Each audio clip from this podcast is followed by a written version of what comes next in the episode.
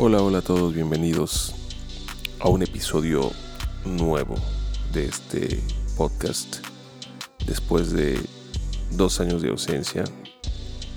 Y pues bueno, la verdad es que eh, siempre en el espíritu de la improvisación, de,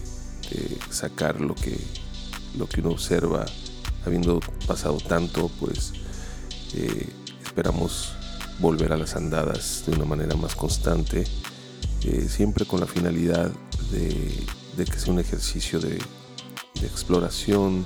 de comentario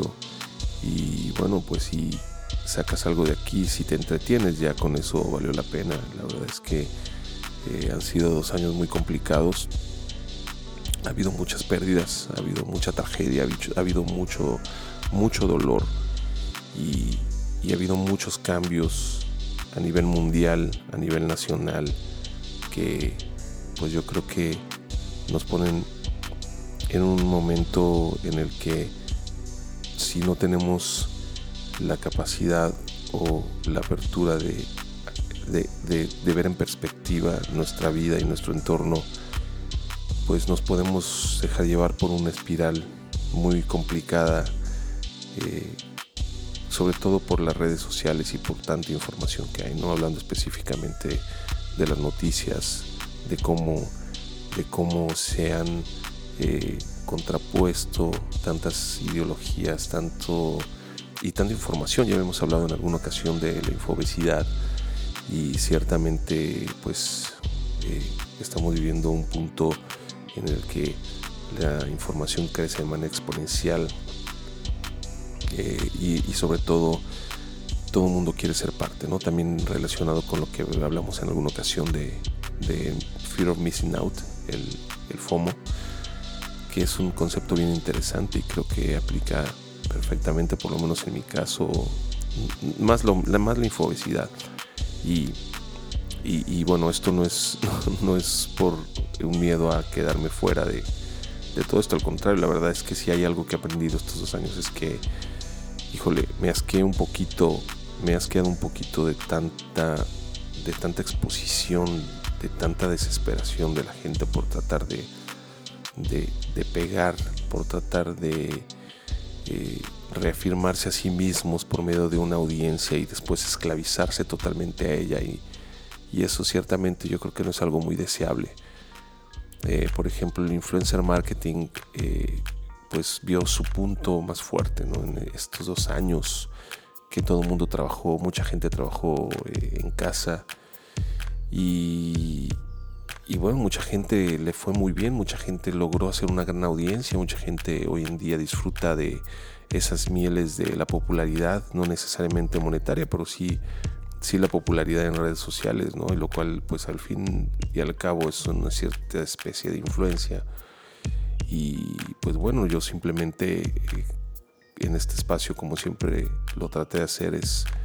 una simple observación de las cosas que me parecen interesantes, sin un script, sin un guion, sin un, eh, sin un plan ulterior, sin un plan específico de, tener un, eh, algún rendimiento de cualquier tipo. Entonces, pues muchas gracias por estar aquí. Voy a tratar de que sea una vez a la semana. Y bueno, pues eh, que tengan pues una, una gran semana, lo que les queda y bueno, pues trataremos de también estar comentando en el otro podcast que dejamos también abandonado, el podcast bastardo con mi gran amigo Jorge Zapa. Y pues hay muchas cosas que hablar este año, la verdad es que eh, pues fue un año como no es sorpresa para nadie, sumamente complejo, sumamente muy escaso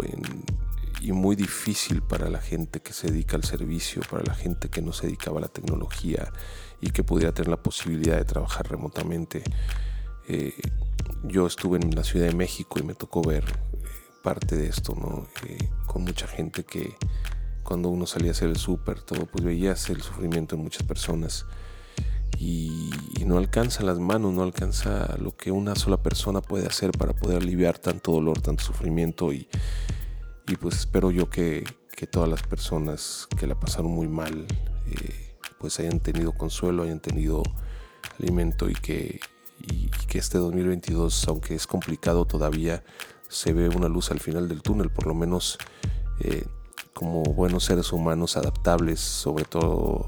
sobre todo adaptables, ¿no? Es una de las grandes, eh, pues una de las grandes virtudes que tiene la especie humana, ¿no? El poderse adaptar en eh, la medida de lo posible a casi todas las circunstancias que no sean letales, incluso por una cuestión de, de, grandes números, incluso a cuestiones letales. Ya lo vimos en grandes pandemias del pasado, como la peste negra en la Edad Media,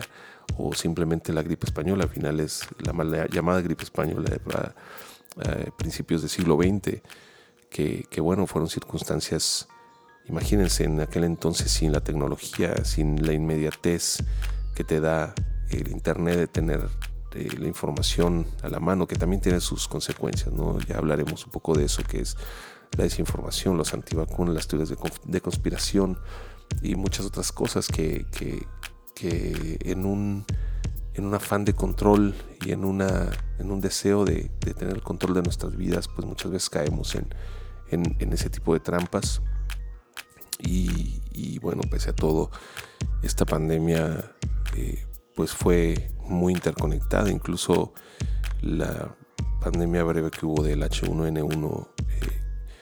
pues todavía no teníamos la madurez tecnológica para poder eh, hacer trabajo desde casa, aunque ya había internet y estaba, eh, ya habían también eh, pues varias de las formas de comunicación modernas, nunca como ahora. Entonces eso también ha sido una, un gran factor de cambio que ha permitido el avance histórico, un avance históricamente tremendo, ¿no? En, el desarrollo de tecnologías, de, software, de consumo, de tendencias de consumo, de tendencias de, educación, de, muchas cosas bien interesantes. Eh, entonces, bueno, pues creo que hay mucho, mucho material para hablar eh, de aquí en más y les agradezco, te agradezco a ti que estés escuchando esto y, y bueno, nos veremos pronto.